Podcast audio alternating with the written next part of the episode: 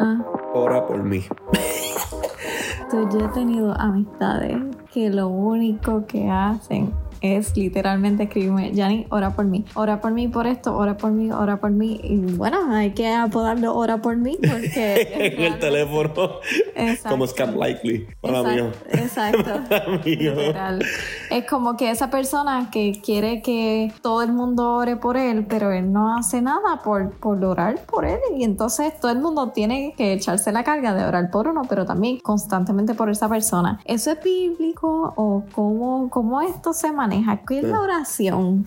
By the way, si, si se imaginan el tema del podcast de hoy, del episodio de hoy es ora por mí. Literal. ora por mí. Orar por mí, pedir ese tipo, es algo bíblico. Eso es, es una pregunta durísima también. So, vamos, vamos a hablar de eso. La, la, el decir, Yanni, ora por mí, ¿es algo, ¿tú crees que es algo bíblico? Bueno, no es que sea malo, no es que no, sea es válido, yo creo que es algo súper bueno. Y, y, oremos, ¿verdad? Es, algo buenísimo de, de, orarnos por los otros, es, es parte de, de amarnos. Este, sin embargo, hay que ver qué es lo que pasa en los corazones de esas personas que están a cada rato como que ora por esto, por esto, ora, ora, ora por esto, porque realmente mm, la oración es tener una relación con Dios. Es como tú y yo somos esposos, pero yo le digo, yo ya, le dije. Achi, ya dijiste eso y ya me siento hasta incómodo. Como yo le digo a, tu hermana o a mi hermano. Exacto. Yo le digo a. Habla con José. Exacto, habla, habla con José. Como que. Y yo no te digo ni una sola palabra. Quizás dos o tres para. Y yo sé todo lo que está pasando en tu vida, pero tú no has hablado conmigo porque tú estás enviando a que todo el mundo hable conmigo. Exactamente. Es como que weird. Yeah.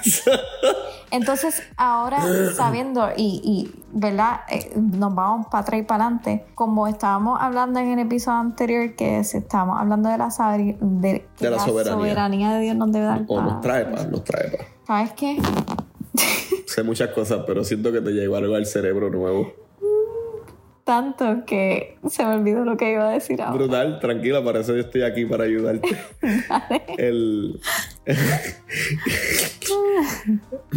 en cuanto a si, la, si, el orar por mí o esa pregunta de o esa no es ni una pregunta es muchas veces una afirmación ni ora por mí. En cuanto a si eso es bíblico hasta cierto punto sí. El problema que yo tengo con esa pregunta son varios son varios problemas. Número uno tú crees que Dios te escucha o sea tú crees que realmente Dios me va a escuchar a mí por encima de ti porque eso es lo que pasa. Yo voy a donde Yanis porque yo siento que Dios no me está escuchando a mí. Yanis es más santa o Josué es más santo que pues Dios lo escucha él a mí no y muchas veces ese no es el caso. Muchas veces quizás Dios sí nos está escuchando y nos está hablando, pero nosotros no entendemos que realmente nuestra identidad está en Cristo y podemos acceder al trono de la gracia, como habla Hebreo. Y, y eso me frustra porque a veces yo digo, mano, realmente tú te sientes hijo de Dios, tú crees que tu padre te ama y te escucha. A veces la otra frustración me pregunto es como que es vagancia, como que realmente no te interesa tanto como para tú personalmente orar. Y, y, yo creo que esos dos puntos a mí eh, me frustran porque esas entonces no son bíblicos, ¿verdad? Si nuestra, nuestro miedo es que Dios no nos escucha o somos suficientemente vagos como para orar, o no orar y vamos a donde otra persona y le decimos ora por mí, pues en, ese, en esos dos aspectos no es bíblico. Yo creo que la Biblia nos llama a orar los unos por los otros, pero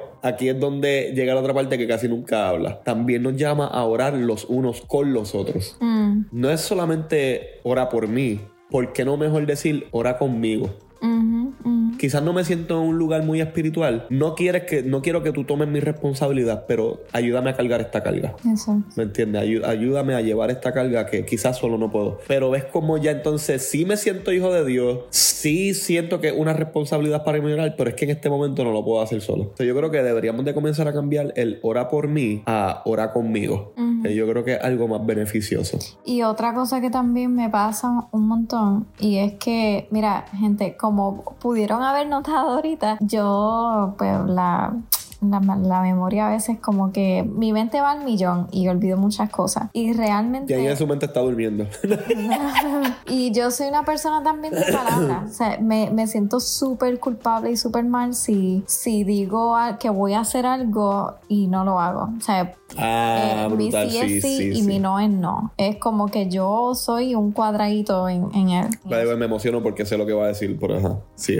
Pero que cuando yo te digo a ti, voy a orar por ti, tú lo haces en el momento. Yo lo prefiero hacerlo en el momento porque yo sé que se, eventualmente se me, va, se me va a olvidar. Yo lo prefiero así. Hay veces que si la persona en el momento no se puede, yo digo, te prometo que yo voy a orar por ti y yo arranco justamente cuando yo salgo de esa conversación, me viro y yo, Señor, te le prometí esto, te prometí esto y ahora me metí en este lío, voy a orar por esta persona. Pero realmente, realmente, yo amo a las personas, pero se me olvida, yo no puedo, yo... no yo- puedes dejarlo para luego.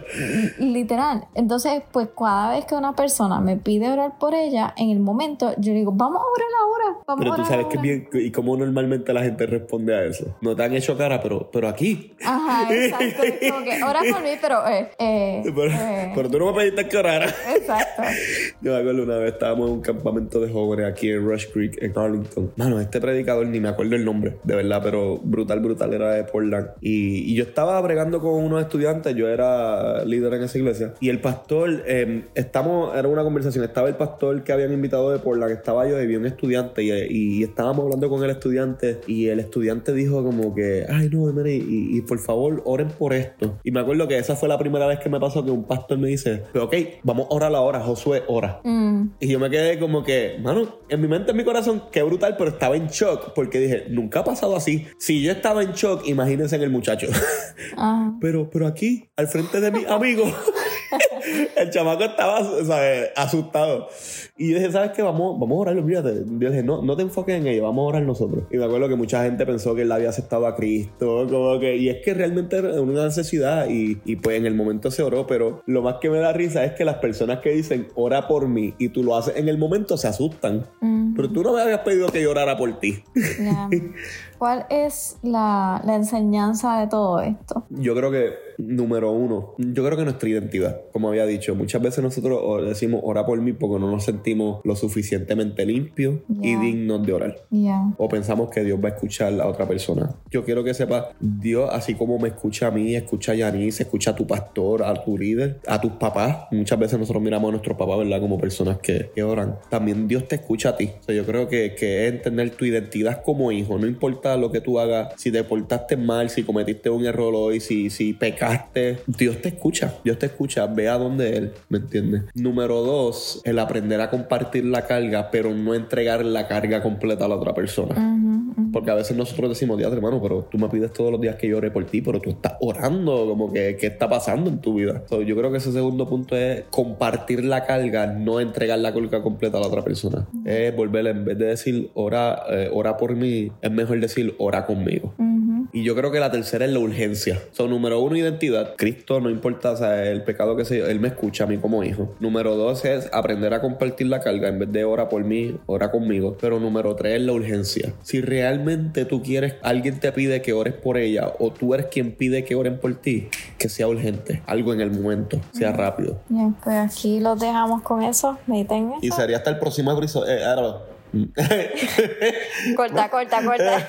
hasta el próximo episodio. Bye.